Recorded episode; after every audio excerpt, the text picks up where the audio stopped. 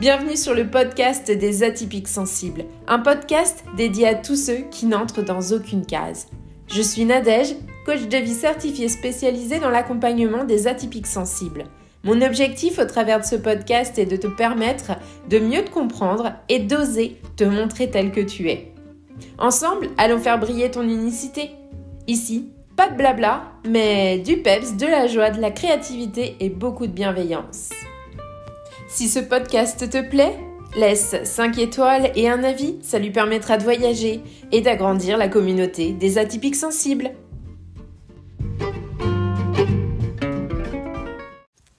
Aujourd'hui, dans ce sixième épisode, on va aller balayer les différents types de fatigue. J'en avais parlé dans l'un des épisodes précédents. C'est hyper important d'aller reconnaître le type de fatigue qui nous casse les pieds euh, au moment où euh, on ne se sent pas trop trop bien.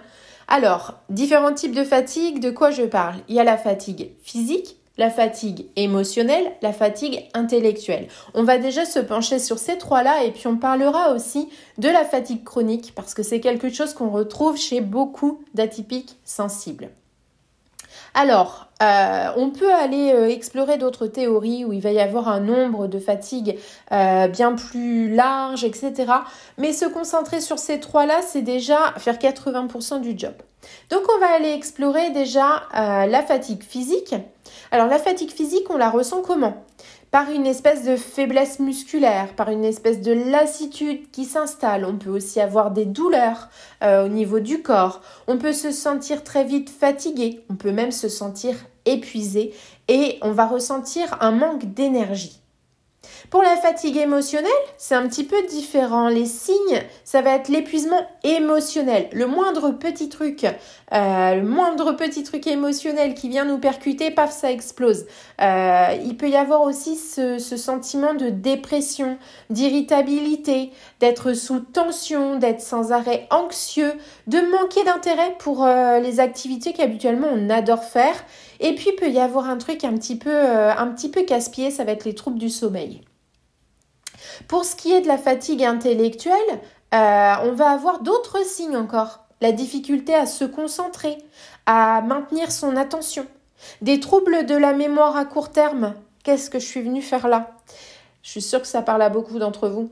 Le manque d'enthousiasme. Ah, j'ai pas envie. Euh, la baisse de la motivation, on va pas être motivé. Voilà, on n'a plus d'enthousiasme, on n'est pas motivé. Puis on va se sentir irritable euh, parce que franchement, euh, ça nous casse les pieds un peu tout ça. Il va y avoir un manque d'efficacité dans les tâches intellectuelles aussi. On va avoir du mal à mener une tâche de A à Z. sans être pollué par peut-être des choses qui se passent autour de nous. Et puis il va y avoir encore là les troubles du sommeil. Tout à l'heure, je parlais de fatigue chronique. On va s'y arrêter un petit moment. Parce que finalement, ça, les fatigues que je viens de vous citer, c'est les fatigues classiques qu'on rencontre chez tout le monde. Mais la fatigue chronique, c'est vraiment une forme de fatigue qui vient persister pendant plusieurs mois, qui peut affecter de nombreux aspects de la vie quotidienne et y compris les activités professionnelles, sociales, familiales. C'est vraiment quelque chose qui va venir impacter tous nos domaines de vie. La fatigue chronique, elle peut être causée par plein de choses. Euh, le stress, la maladie, les troubles du sommeil, les troubles hormonaux, les troubles digestifs, les troubles immunitaires. Bref, tu l'auras compris, la liste, elle est énorme. Faut savoir que la fatigue chronique, elle se distingue des autres formes de fatigue parce qu'elle est plus profonde, plus durable et elle peut être difficile à diagnostiquer, à traiter parce que forcément, quand on va se rendre chez un spécialiste, on va peut-être pas être euh, fatigué euh, énormément à ce moment-là. Et des fois, elle est associée à autre chose, la douleur, la dépression, l'anxiété. Euh, voilà, ça, ça peut venir ponctuer un autre symptôme. Et en gros, la, la fatigue chronique, c'est n'est pas une fatigue ponctuelle, c'est vraiment un état général de fatigue persistant qui peut être causé par de nombreux facteurs et puis qui peut vraiment venir affecter de nombreux aspects de notre vie. Donc, on va avoir un état de fatigue général qui va être plus ou moins prononcé suivant notre fatigue euh, émotionnelle, intellectuelle ou physique qui viennent s'y additionner. En cas de fatigue chronique, je vous recommande vraiment de consulter un médecin, euh, déjà votre généraliste, ou un spécialiste si vous avez l'habitude de voir euh, un médecin de la douleur, un neurologue, etc.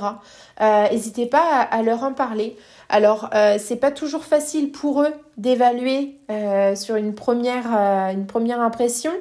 Donc ils vont devoir vous poser des questions sur les symptômes, effectuer des, examens physiques pour pouvoir écarter certaines choses, euh, vous faire faire des tests pour déterminer la cause de la fatigue. Et en fonction des résultats, ils vont vous pouvoir, vous recommander un, traitement ou vous orienter, ah, je bafouille, vous orienter vers un spécialiste pour des examens plus approfondis. C'est vraiment euh, pourquoi je bafouille? Parce que c'est un parcours par lequel je suis passée. Je sais qu'il y a certaines personnes qui vont pas être à l'écoute, on a l'impression de répéter toujours la même chose. Mais euh, franchement, c'est hyper important d'aller prendre tout ça en compte. Et hyper important euh, de ne pas ignorer les symptômes de la fatigue chronique et de consulter pour obtenir un diagnostic et un traitement approprié. Parce que ça permet euh, vraiment de changer notre vie. Euh, je vous propose de vous partager quatre exemples euh, d'activités qui peuvent aider à lutter contre la fatigue émotionnelle. Alors, il y a l'exercice physique régulier. Vraiment, ça peut améliorer l'humeur, augmenter l'énergie, on booste certaines hormones et on va venir réduire le stress. La relaxation, la méditation, c'est euh, des techniques qui peuvent vraiment aider à réduire l'anxiété et améliorer le bien-être émotionnel global. Ensuite, il faut penser à s'alimenter de façon saine euh, parce que bah, ça a un impact aussi sur, euh, sur nos émotions, sur notre énergie et ça vient réguler euh, notre niveau de stress. Et puis il y a la socialisation, passer du temps avec des amis, avec de la famille, tout ça c'est pareil. Ça peut aider à améliorer notre humeur, à oublier certaines choses qui nous polluent. donc vraiment se distraire, et euh, bah, vraiment euh, maintenir un état d'esprit positif. Et pour la fatigue physique, ce qui est assez rigolo, bah, c'est qu'il y a des trucs qui se recoupent. L'exercice physique régulier, ça peut aider à améliorer euh, notre, notre forme physique. donc là, on retrouve l'alimentation saine, mais finalement, ça vient aussi nous fournir l'énergie nécessaire pour accomplir nos tâches au quotidien et réduire cette fatigue physique. Mais il y a aussi euh, le fait d'avoir un bon sommeil. Si on a des troubles du sommeil, c'est important de se faire suivre là aussi parce que finalement notre fatigue physique, sinon, elle va pas pouvoir s'atténuer par le fait de dormir. Il va falloir aussi accepter de prendre des pauses régulières. Je sais que c'est pas facile quand on a envie de faire plein de trucs euh, et qu'on en a toujours plein à faire. Mais prendre des pauses, c'est accepter de perdre du temps pour en gagner.